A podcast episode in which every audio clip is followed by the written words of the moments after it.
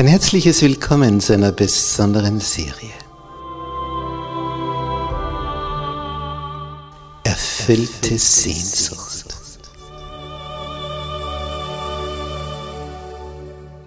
Die Welt der Bibel.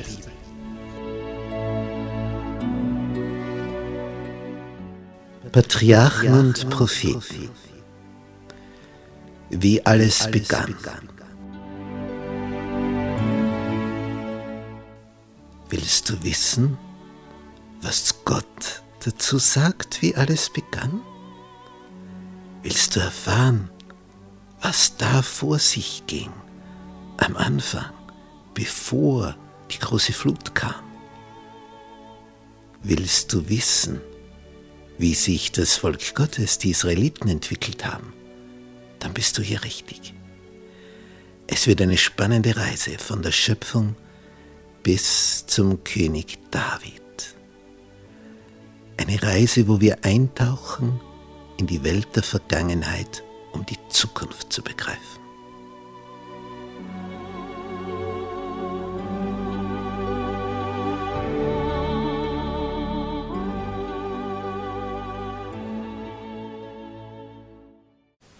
Gnade sei mit euch und Friede von Gott unserem Vater und dem Herrn Jesus Christus. In unserer Serie über Mose, den Mann Gottes, heute der Abschnitt über Aarons Söhne und ihr Schicksal.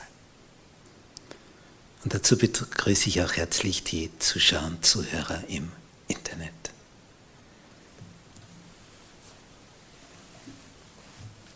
Die Stiftshütte, dieses Heiligtum in der Wüste, wurde errichtet durch freiwillige Gaben und Opfer aus Liebe. So viel, dass Mose sagen musste, es ist genug, was ihr da alles bringt.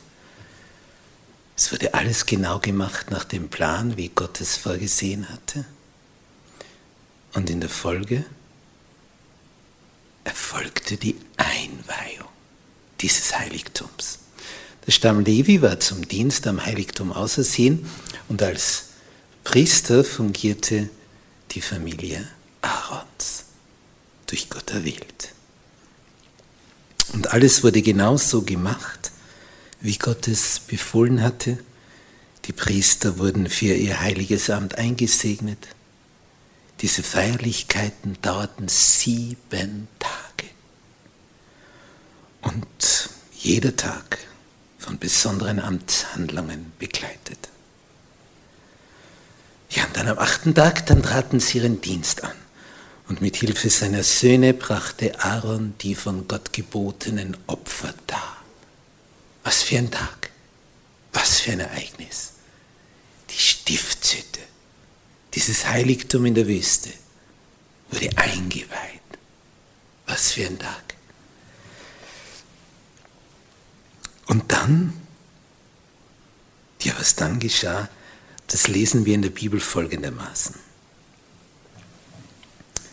Drittes Buch Mose, Kapitel 9, ab Vers 22.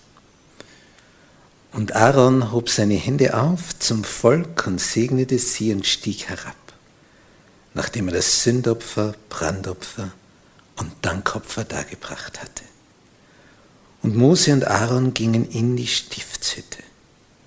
Und als sie wieder herauskamen, segneten sie das Volk.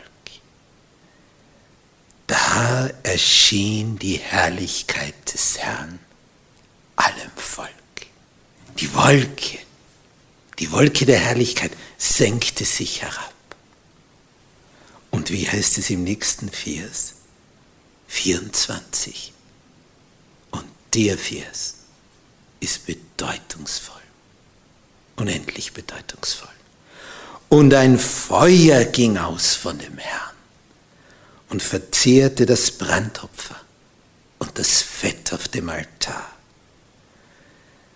Da alles Volk das sah, frohlockten sie und sie fielen auf ihr Antlitz. Denn diese Bekundung, das göttliches Feuer ausging von dieser Wolke, und das Brandopfer verzehrte, gewissermaßen der Himmel die Initialzündung bewirkte, das Feuer zum Brennen brachte, weil es der Himmel war.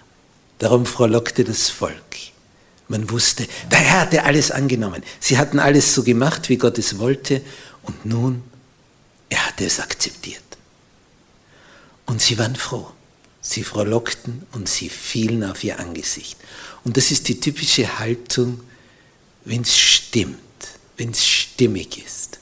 Freude in Verbindung mit Ehrfurcht. Das macht es aus.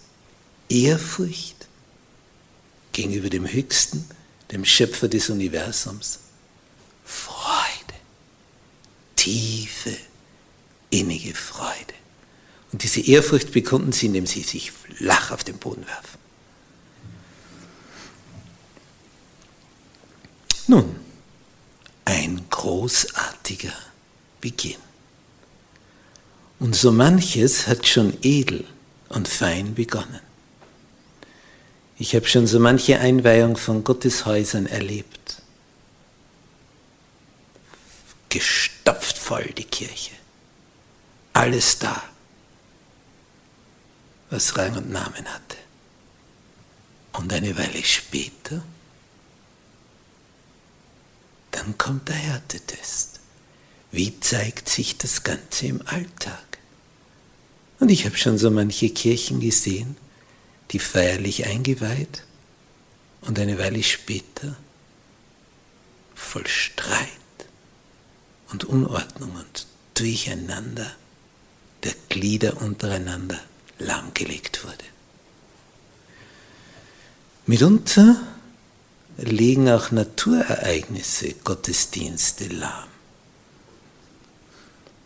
Gerade heute war eine Meldung in den Nachrichten, dass eine Kirche in Österreich, die noch gar nicht lange in Betrieb ist, eine relativ neue Kirche, nicht mehr benutzt werden kann, aufgrund, ja, das ist fast wie bei den Plagen in Ägypten, aufgrund von einer Insektenplage.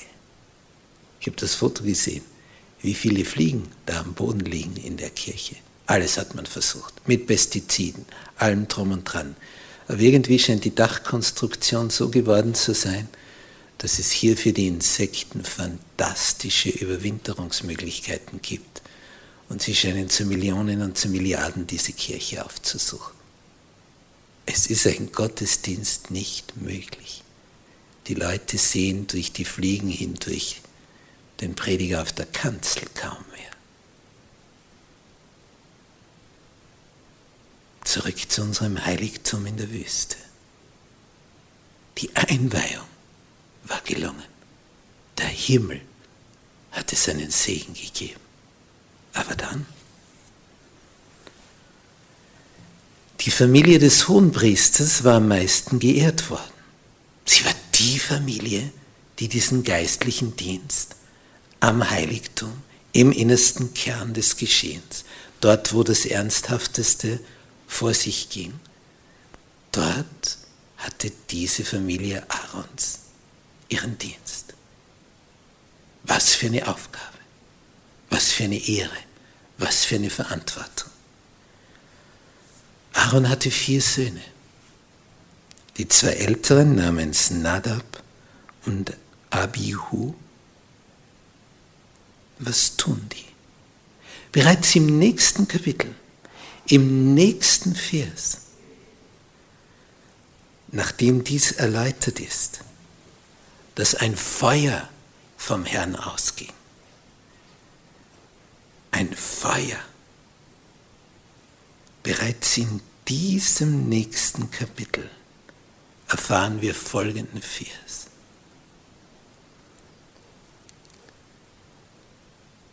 Dritter Mose 10, Vers 1.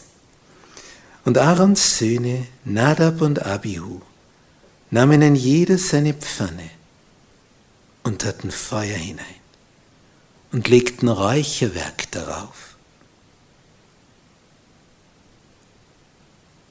und brachten so ein fremdes Feuer vor den Herrn, das er ihnen nicht geboten hatte. Ein fremdes Feuer. Sie hatten nicht das Feuer vom Heiligtum genommen, sondern einfach ein Feuer angezündet.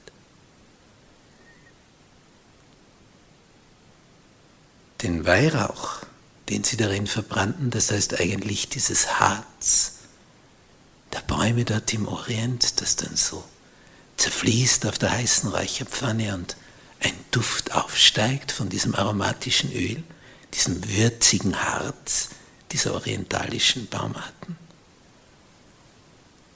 Als das so aufsteigt, aber sie mit fremdem Feuer hantieren, was ist die Folge? Sie halten sich nicht genau an das göttliche Gebot. Sie sollen Räucheropfer darbringen, aber niemals mit fremdem Feuer. Vers 2. Was ist die Antwort Gottes? Da fuhr ein Feuer aus von dem Herrn und verzehrte sie, dass sie starben vor dem Herrn. Der Hohepriester Aaron hat vier Söhne. 50 Prozent verliert er in einer Sekunde. Durch Gottes persönliches Eingreifen. Hohepriester zu sein. Gefährlich. Gefährlich, wenn man sich nicht an das hält, was Gott geboten hat. Aaron ist geschockt. Das Volk ist geschockt. Am Tag der Einweihung hatten sie frohlockt. Sie waren auf ihr Antlitz gefallen. Und nun? Ein Feuer war ausgegangen von dem Herrn und hatte die zwei Priester, Aarons Söhne, verzehrt. Sie waren tot. Nächst Mose und Aaron hatten Aaron und Adi, Aaron, nächst Mose und Aaron hatten Nadab und Abihu die höchsten Stellungen im Volk inne gehabt. Die allerhöchsten Stellungen. Und nun? Sie waren damals mitgegangen mit den 70 Ältesten auf den Berg Sinai hinauf. Sie durften den Herrn schauen in seiner Herrlichkeit. Welch eine Auszeichnung. Aber ihre Vergehen waren deshalb nicht entschuldbar oder leicht zu nehmen, ganz im Gegenteil. Ihre Sünde wog umso schwerer. Wie kam es dazu? Nun,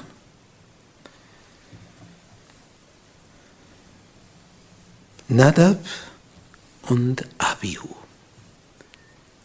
Sie waren in ihrer Jugend an eines nicht gewöhnt worden. Selbstbeherrschung. Daran mangelte es ihnen. Mangelnde Selbstbeherrschung. Aaron von weicher Gemütsart, mild, fehlende Entschlossenheit dem Unrecht gegenüber, sanft. Er hatte die Erziehung seiner Kinder vernachlässigt. Sie waren einfach groß geworden. Er hatte sie ernährt, ja. Aber unrechte Wege kaum korrigiert. Er ließ das einfach laufen, locker, nachlässig. Nun, die Saat war aufgegangen. Denn stets durften seine Söhne ihren Neigungen folgen. Und was ist die Folge, wenn ein junger Mensch seinen Neigungen folgt? Er geht in die Irre.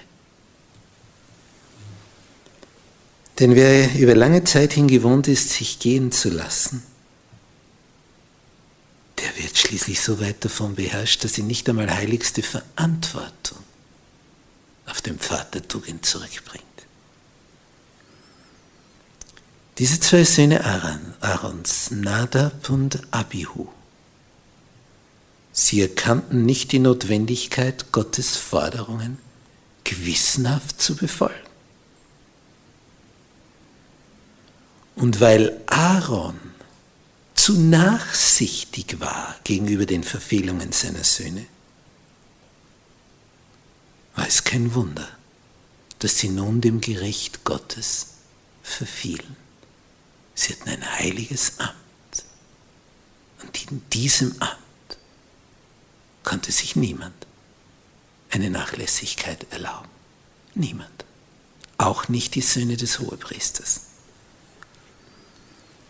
Gott wollte also das Volk darüber belehrt wissen, dass es ihm mit Ehrfurcht, mit einer ehrfürchtigen Scheu zu begegnen hatte.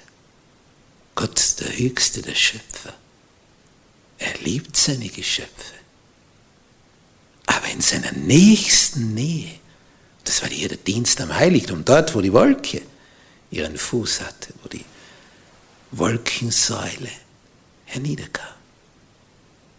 Dort konnte der Höchste Ungehorsam nicht dulden.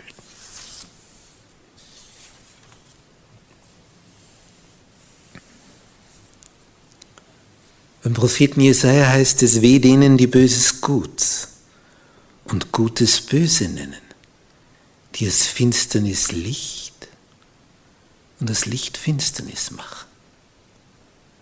Weh denen, die weise sind in ihren eigenen Augen und halten sich selbst für klug. Weh denen, die den Schuldigen gerecht sprechen für Geschenke. Und weh denen, die das Recht nehmen, denen, die im Recht sind. Sie verachten die Weisung des Herrn Zebaoth und sie lästern die Rede des heiligen Israels. Lasse sich niemand zu der Annahme verleiten, ein Teil der göttlichen Gesetze sei unwichtig.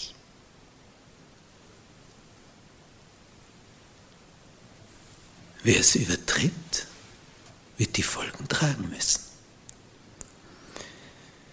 Nun, was sagte jetzt Mose zu Aaron und den geschockten verbliebenen Söhnen Aarons, Eliasa und Itamar?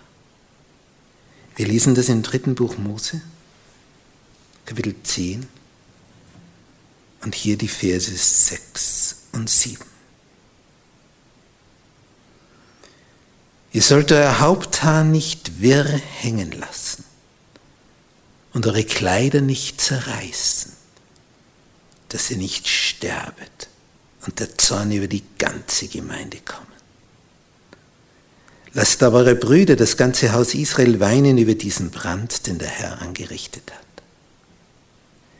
Ihr sollt auch nicht hinweggehen von der Tür der Stiftshütte. Ihr würdet sonst sterben, denn das Salböl des Herrn ist auf euch. Und sie taten, wie Mose sagte. Sie sollten also nicht wie sonst üblich beim Tod eines Menschen wie die Israeliten taten, ihre Kleider zerreißen, Haupthaar wir hängen lassen, dass jeder merkt, hier ist Leid geschehen, großes Leid. Nein, sie sollten ihre Trauer als Priesterfamilie nicht zeigen. Einen Grund, einen Sinn. Und weiter redet der Herr mit Aaron und nun wird erklärt, wo das Motiv war, die Ursache, der Beweggrund für dieses ganze Schlamassel, diese Tragödie. Jetzt wird aufgedeckt, was dem voranging, dass es zu dem kam, dass sie mit eigenem Feuer hier hineingingen. Du, Aaron und deine Söhne, sagt der Herr, Ihr sollt weder Wein noch starke Getränke trinken, wenn ihr in die Stiftshütte geht, damit ihr nicht sterbt. Das sei eine ewige Ordnung für alle eure Nachkommen. Ah, hier ist also der Grund. Sie hatten getrunken, Nadab und Abihu. Sie hatten ihr Gehirn mit Alkohol betäubt. Diese Windungen, die benötigen wir dringend zum Denken, zum Nachdenken, zum Überdenken, zum Vorausdenken. Was ist die Folge, wenn ich dies und das mache? Und Alkohol benebelt die Sinne, betäubt sie. Das mag gut sein für den, der große Schmerzen hat, damit er die Schmerzen nicht so spürt.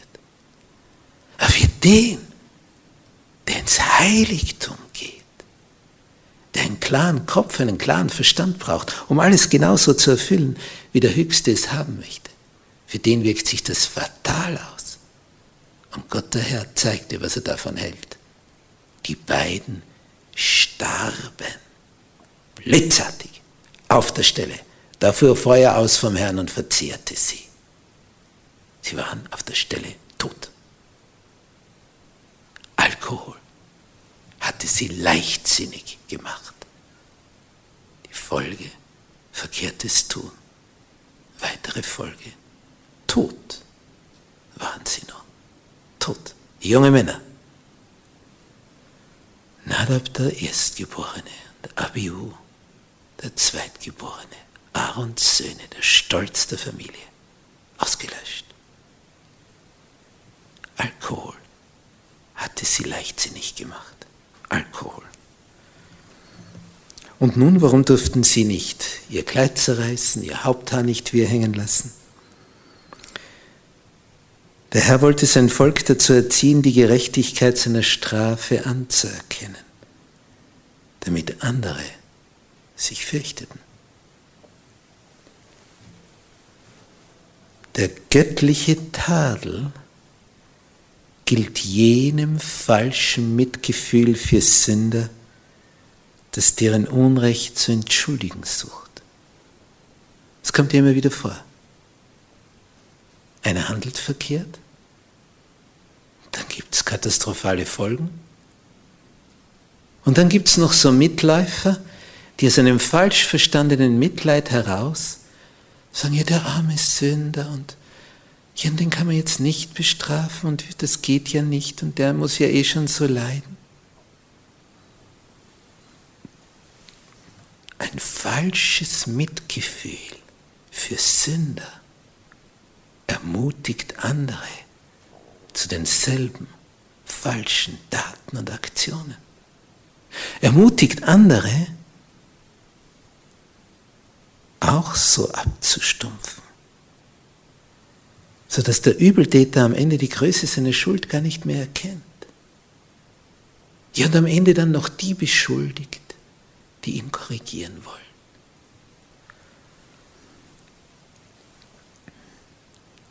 Christi Diener haben die drängende Pflicht, jeden Irrenden unbedingt auf die Gefahr aufmerksam zu machen, in der sie stehen.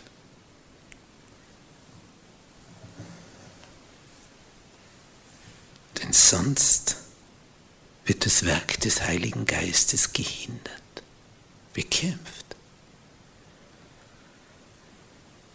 Nadab und Abihu die hätten ihre verhängnisvolle Sünde niemals begangen, wenn sie nicht berauscht gewesen wären.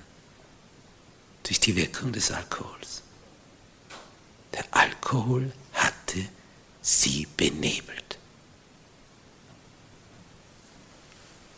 Ihre Unbeherrschtheit machte sie für den heiligen Dienst untauglich. Mit verwirrten Sinnen waren sie da hineingegangen. Sie wussten nicht mehr zwischen Heiligem und Alltäglichem zu unterscheiden.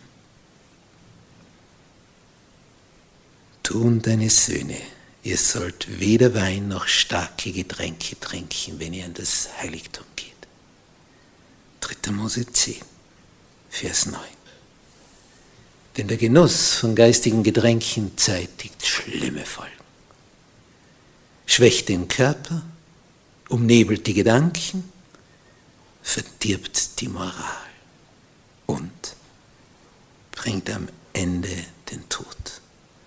Und wer heilige Verantwortung trägt, wer sollte solch ein Gift tunlichst meiden? Jetzt wird sich so mancher denken, nur gut, dass ich nicht Priester bin.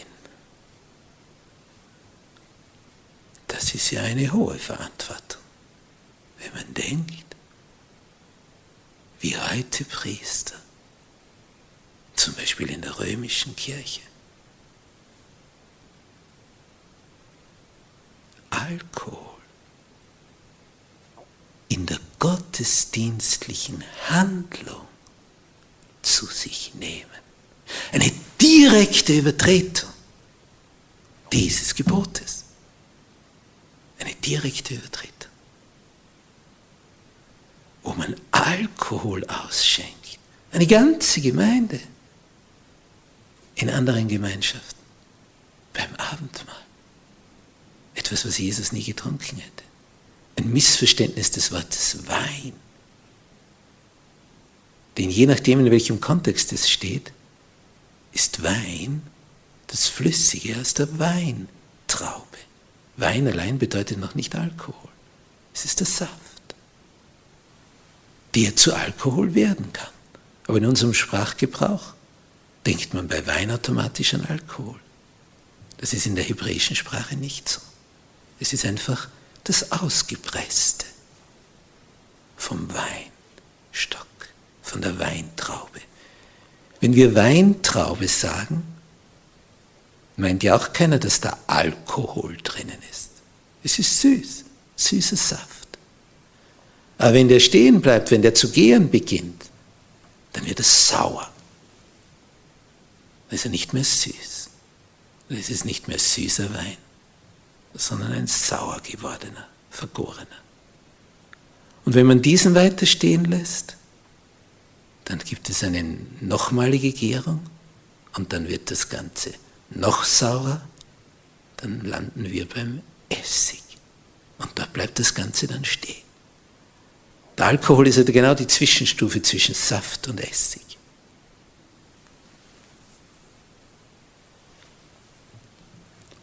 Nun, was schreibt uns Petrus? Im ersten Petrusbrief, Kapitel 2, Vers 9. Was sagt er über die, die Christi Nachfolger sind? Wie nennt er sie? Ihr aber seid das auserwählte Geschlecht, das königliche Priestertum, das heilige Volk, das Volk des Eigentums. Ihr, die ihr Jesus nachfolgt, ihr seid die Priester. Und was sagt er uns Priestern? Jedem Nachfolger Jesu? Trinke nicht das, was deine Sinne benebelt. Trinke den Saft und nicht das vergorene Produkt. Trinke den unvergorenen Wein und nicht den vergorenen Wein. Dieses Gebot Gottes x-fach, tausendfach, millionenfach übertreten. Zeitigt Folgen. Und die, die das getan haben, laden ein furchtbares Vergehen auf sich. Und so mancher Alkoholiker, der es geschafft hat, für eine Weile trocken zu werden, und dann durch das Abendmahl, wo ihm Alkohol gereicht wurde, wieder rückfällig wurde. Überlegen wir, in der Kirche wurde er angestiftet, wieder Alkohol zu sich zu nehmen. Der, der trocken geworden war, der kämpft mit jedem Tropfen.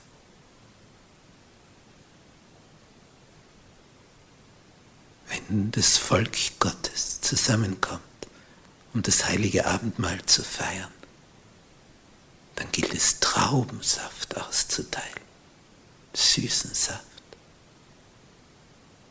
damit jeder klar bei Verstand bleibt und darüber nachdenken kann, was das große Opfer Jesu ist. Nie und nimmer sollten wir der gottesdienstlichen Handlung geistige Getränke im Spiel sein. Der Weingeist vertreibt den Geist Gottes. Trinket euch nicht voll Wein, schreibt der Apostel Paulus, woraus Ausschweifung folgt, sondern lasst euch vom Geist Gottes erfüllen. Das ist es, worauf es ankommt.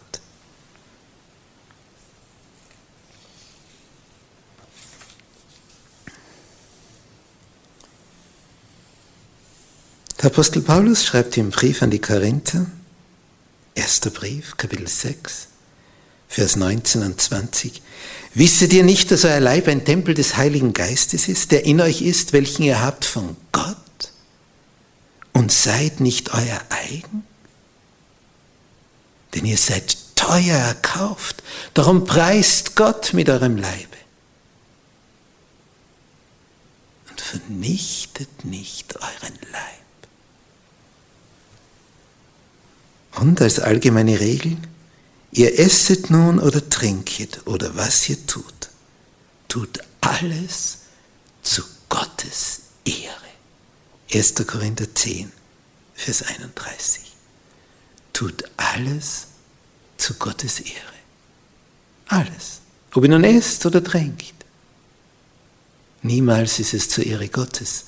Wenn wir den Verstand, den Gott uns gegeben hat, betäuben, wo wir jede Zelle dringend brauchen, um den bösen Anfechtungen zu widerstehen.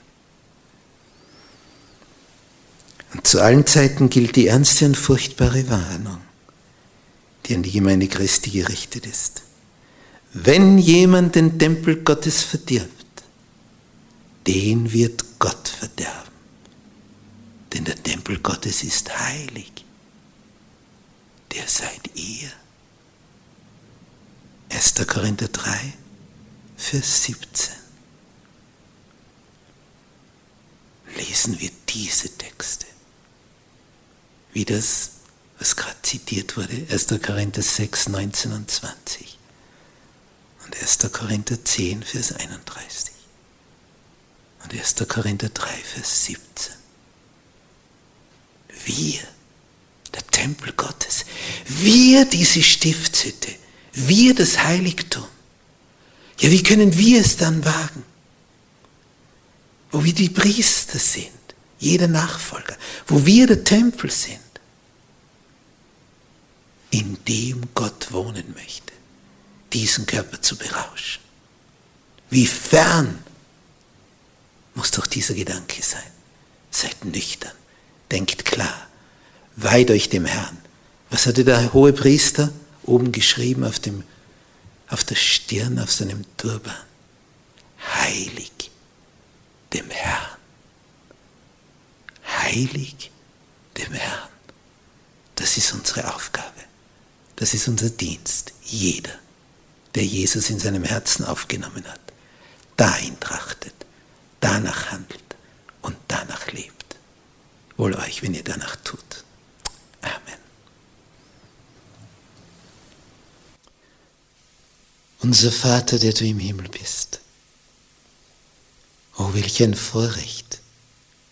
Du möchtest durch deinen Geist in uns wohnen. Unser Leib, ein Tempel. Oh Herr, was heißt das für uns? Nichts sollte durch unsere Lippen hineingehen, was diesen Geist, deinen Geist beeinträchtigen könnte, dass er sich zurückzieht. Die Fülle deines Geistes möchten wir haben. Und der Weingeist, den wollen wir verbannen für immer und ewig. Nie mehr sollen reine Lippen, die du gereinigt hast, und deswegen sind sie rein. Nie mehr solchen solches sollen solche Lippen Alkohol berühren. Du, Herr, möchtest, dass wir heilig sind, erwählt, abgesondert, für einen besonderen Dienst. Du möchtest uns adeln, erhöhen, diese Auszeichnung zum Dienst. Dir wollen wir gehören. Und jede Zelle unseres Gehirns wollen wir dazu nutzen, um dich zu erkennen, dich zu verstehen und dir zu folgen in Ewigkeit.